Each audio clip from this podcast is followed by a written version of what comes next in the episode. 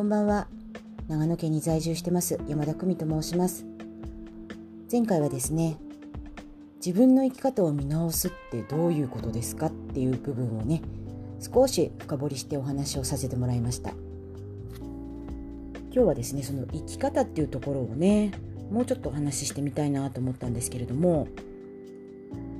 生き方なんて聞くとめっちゃかっこいいじゃないですか。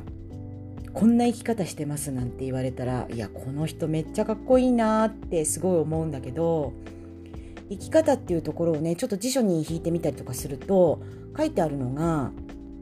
生活の方法あと人生に対する態度人間らしい生き方っていうふうに書いてあるんですよ。でもねこれだけだとちょっとよくわからないと思うんですけれどもまあ生き方っていうのをねネットとかで調べてもらうと結構いろんなことが書いてあって例えばねこういう人間になりたいとかこういう自分でありたいと思いとか理想に向かって行動することっていうふうに捉える場合もありますし自分の伝えたいことを素直に伝えて自分の我慢をしないでやりたいことをやる。っていう風に書いてあるところもあるし本当にね人それぞれの捉え方もあるだろうし本当に書いてあることも本当にいろいろなんですよ。なんでね一概にこれですっていうのは言い切れないんだけどもやっぱりね生き方って決めていくのって自分だと思うんですよね。やっぱり自分がとっても大事だと思うしそこをねでも本当に楽しくね過ごせていけてるか本当にね自分の思ってることいわゆるハートってよくね、あのー、いう話も出てくると思うんですけど心は実はハートですよと、うん、ハートがね本当にそう思ってるのかっていう部分をね追求された時にまあ私は全くその生き方をしてなかった、まあ、唯一あのその生き方をしてたなって思うのは自分が就職を先を自分で決めた。そしてまあ結婚も自分で決めたっていうところでしょうかね。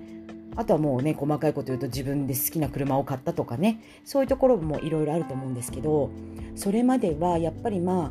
18歳までね高校生の間まではやっぱりまあ親にね面倒を見てもらうというかいわゆる教育の部分で育てていただいてるというのかな。っていうところではやっぱり親の言うことは聞かなければいけないみたいな自分の意見は言ってはいけないみたいなところにやっぱり私の中でもあったしまあ世間一般でもねまあこれがいいかどうかですけどやっぱり親の言うことは素直に聞きましょうみたいな小学校とかでもね教育の理念みたいなのあったりとかすると思うんですけどだからやっぱり18歳までは何にも言えなかった自分だから私は本当に社会に早く出たいな社会に早く出たいなと思って自分の内から通うっていう選択をせずにやっぱり寮とかね本当に親から巣立ちたいなと思ったんですよね。でこの生き方っていうのなんですけど私はだんだんね年をこう重ねていくうちにねやっぱり生き方っていう部分の人生観っていうのをねすごくこういろんなところで感じさせてもらったり影響を受けたりってことがめっちゃ多くってまあそれはね今年一番大きかったった部分もあるんですよ。今まで私あの仕事をしてて会社員でずっとデスクワークをしてたので、まあ、もちろんそういう環境にもいたこともあったんですけれども人生とは何かとかね今楽しいですかとかそんな話する人もいなかったしいやここにある仕事を黙々とやってくださいみたいな会社だったのでそんな生き方なんてあのお前の好きなようにすればいいよみたいな感じだったのでね本当に仕事を辞めて長野県のね仲間たちのグループに入らせてもらった時に本当にね生き方っていうところを本当にクローズアップさせられて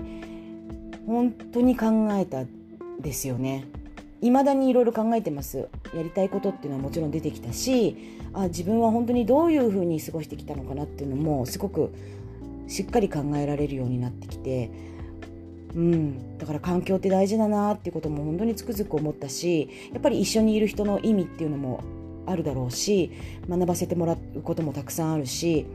それはねやっぱり年齢問わずどんな人でも影響を受けるってことはあるんだろうなって思ってて私は本当に何人もの方にね影響を受けてあこういうことを生きるってことなんだっていうことを学ばせてもらったんですよね。で私もやっぱりそういう人になりたいなと思ったんですね。そういうふうに私の人生みたいにやっぱりいろんなことで悩んでる人ってたくさんいると思うんです。もちろん不登校のこともそうだし親との関係だったり家族間の悩みだったりなんかそういうところでなんかねあの私の人生も踏まえながらね生き方っていうところを本当にね自分の好きな本当に本来の姿で